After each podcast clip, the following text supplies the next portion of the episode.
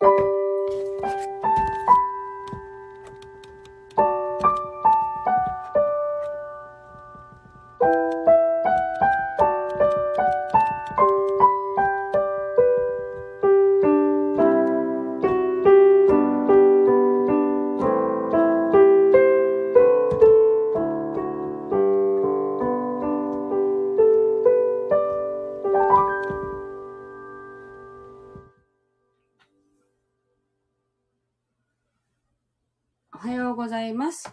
1月17日水曜日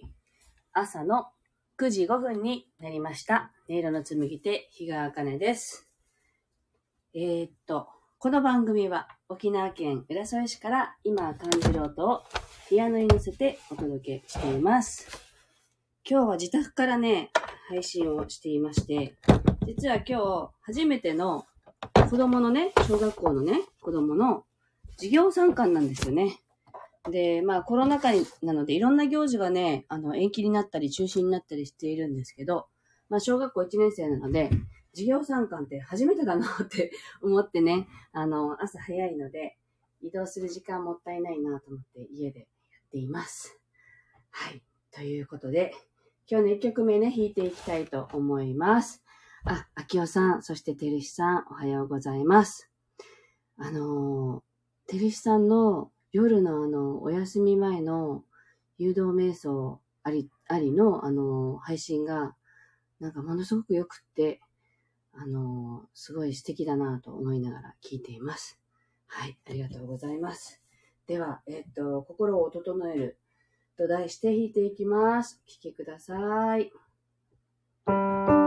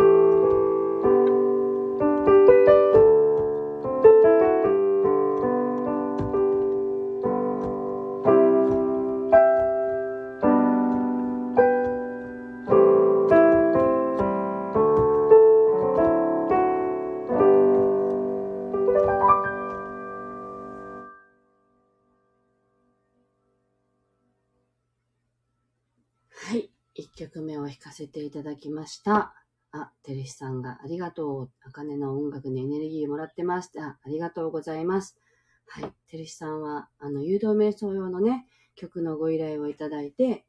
じゃあ、てるしさんのイメージでっていうね、感じで作らせていただいたらとってもね、気に入ってくださってね、その誘導、夜のね、番組で誘導瞑想を毎毎回ね、するあの音楽で使っていただいていて、なんかすごく嬉しいなって思うけれども、テレスさんのあの誘導の言葉もすごくよくって、私は実はね、朝聞いてるんですよね。夜寝る前のみたいな感じでね、やってらっしゃると思うんだけど、朝聞いてもすごく気持ちがいいです。はい。なので皆さんおすすめです。はい。ミネリンおはようございます。あきおさんも癒されますってありがとうございます。あきおさんの音楽ラインもすごくいいですよ。あの、あきおさんは、あれはもう生ピアノですよね。本当に。私はあの電子ピアノなんで今自宅とサロンにあるのが。なので、全然音が違うのでね、ああ、これは生ピアノだよなって思いながらいつも聴いていて、やっぱり生のピアノの音って本当に響きが違うんで、すごくいい音だなと思いながら聴かせていただいてます。あ、スタッカートさんおはようございます。今日はですね、朝聞いていた YouTube で、ああ、そうだなーって思う言葉が出てきたので、それを紹介しようと思ったんですけど、あのー、なんて言うんだろう。私がね、もうほんと30代の前半ぐらいってものすごく落ちていた時期で、その頃、あの、自分の中に答えがあるっていうのを、あの、自分の中が、中で気づくまでは、ずっと外に外に答えを探していた時期があったんですね。だから、いろんな人に話を聞いてもらったり、ヒーラーさんとか、のとこに行ったりとか、カウンセリング受けたりとか、あとは本を読み漁ったりとか、とにかく自分じゃないところに答えがあるって思っていたんで、あの、外にもいっぱい行きましたよね。旅行にも行ったし、あの場所に行ったら何かあるんじゃないかとか、そういう思いがすごくあった時期があって、で、その時読んでた本にね、海外のあの作家さんが書いた本によく出てくるあの書籍の名前があって、それがね、アコアコースインミラクルズって言って、日本語で訳すると奇跡のコースって言われてるんですけど、その本がしょっちゅう出てきたから、何なんだこの本はってずっと思っていたんですよ。で、あの、日本語訳がね、たまたま30いくつぐらいの時だったかな、沖縄にね、純駆動ができた時に、あんな大きなあの本屋さんで、あんなに本がたくさんある本屋さんなんてなかったんでね、沖縄にね。で、純駆動ができた時に、奇跡のコースっていう本がガンって置かれてたんですよ。一冊だけ。ものすごくぶっとくて、あの、辞書みたいな本でしたけど、すぐ買って、でもね、全然読めなかったんですよ。もう意味わかんないって感じだったんですね。あの、辞書みたいに字がちっちゃくて。だから結局投げ出して置いていたら、えっと、今から6、7年ぐらい前に、私が本当に、あの、お世話になって、今でもね、仲良くさせていただいている、あの、すごくお世話になっている方がね、この奇跡のコースのワークブックを急に持ってきてね、あなたこれやんなさいって言ったんですよ。で、はぁって、あ、奇跡のコースって一回挫折してすぐやめたやつですって言って、いや、これはすごく読みやすくなってるから、できるよって言われて、持ってこられたんですよ。で、実は奇跡のコースは365日のワークって言って、あの、1、1年かけて1日1個ずつワークをするっていうのが書かれてるんですね。で、それを、その本はすごく読みやすくて、そのワークを始めるまでも実は4年ぐらいかかって、あの、一昨年初めて、あの、一昨年って2年前であってますかね。2年前の正月元旦からやり始めたんですよ。で、365日毎日続けられず、あの、もう2年目に入ってるんですけど、今270ぐらい来たんですよね。もうしょっちゅう休みながら、あれはあの、なんて言うんだろう、義務じゃないから、あなたがやりたい時にやればいいみたいな感じなんでね、すごく軽い気持ちでやってるんだけど、ものすごい気づきが多いんですね。で、あれをやることで私はすごく心が整ったし、あのー、すごいな、このワークって思いながらやってるんだけど、その中の人、で、たまにね、YouTube でそれを、ただあの読み上げてるやつがあるんで聞いてるんですけど、今日久しぶりにね、100レッスン152っていうところが、ものすごいこと書いてるなって思って、そこをね、ここでも紹介しようと思ったんです。あの、身につまされることがたくさん書かれてたから、ちょっと一節を読みます。自らの決断なしに喪失感に苦しむことはありません。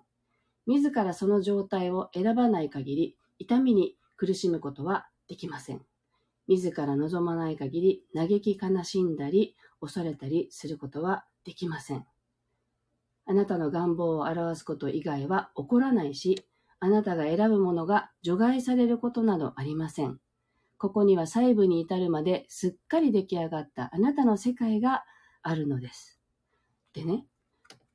なんかこれを今日 YouTube で聞いたときに、ああ、そうだったって。自分が、ああ、あの人との関係で悩んでる。で、自分がこう、痛みに苦しむとかね。で、あの、楽しい思いもそうですけど、全部自分が選んでその状態を作ってるんだよっていうね、ことの、なんか改めての確認のような感じがすごく今日はね、してね。そうだったって。いつもそういうことで、あの、悩んだりするときも、結局は自分じゃんっていうね そういうことを思っていても、その渦中にあると、そこに気がつきにくいから、あの、すべては自分が作り出したものだっていう意識をね、なんか引き戻してくれるすごくいい言葉だなと思いまして、あの、紹介させていただきました。はい。えー、っと、えっと、ミネリンが奇跡のコース、確かに6、7年前よく目にしました。あ、そうなんですね。そう、これね、始めるまでもすっごい時間かかったんだけど、やってみたら、すごい現実が変わったっていうか、まあ私の中が整い出したっていうことなのなんだろうなと思うんだけど、あの、結構、若干宗教じみたところもあるので、あ、なんかこっからできないとかって、あの、跳ね返してた部分もあったりとかしてたけど、それを除外してね、やってみたらすごく楽になって、あの、すごくおすすめなんですけどね。その話をちょっとしてみました。はい、秋代さん、自分ですねって。そうなんですよね。だから、あの人がなんとかじゃなくて、全部自分なんだよねって。思って、だから例えば自分がね、あの、ちょっと心をこう痛いなって思うような相手とか、一緒にいたらちょっときついなって思う相手がいたら、その方の中に自分の何を見てるのかっていうのをやっぱり考えるようにしていて、でも割と自分ごとにしづらいんですよね、そういう時って。あの、え、それは私なわけないみたいなね、思っちゃうから。でもやっぱり全てを作っているのは自分なんだっていうね、確認ができて、すごく今日はね、あいい朝だなと思っているんですね。はい。というわけで紹介させていただきました。えっと、では、今日の2曲目を弾いていきたいと思います。なんか今日自宅でやってるのでね、あの、うち古いので、結構あの、あの、枝がいるんですよ。あの、やーるって言ってね。